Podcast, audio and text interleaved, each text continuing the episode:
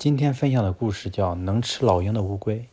在南岳衡山盘古西涧边，生长着一种全身灰白的乌龟，体重两百五十克左右，嘴沟似鹰嘴，壳硬如铁，尾尖如锯。这种龟智勇双全，居然能捕食到空中的老鹰。当老鹰在山谷中飞翔觅食时，这种龟就释放出一种奇特的腥臊气味，而老鹰又最喜欢这种腥味，于是一头冲下来。用利嘴向龟身上乱啄。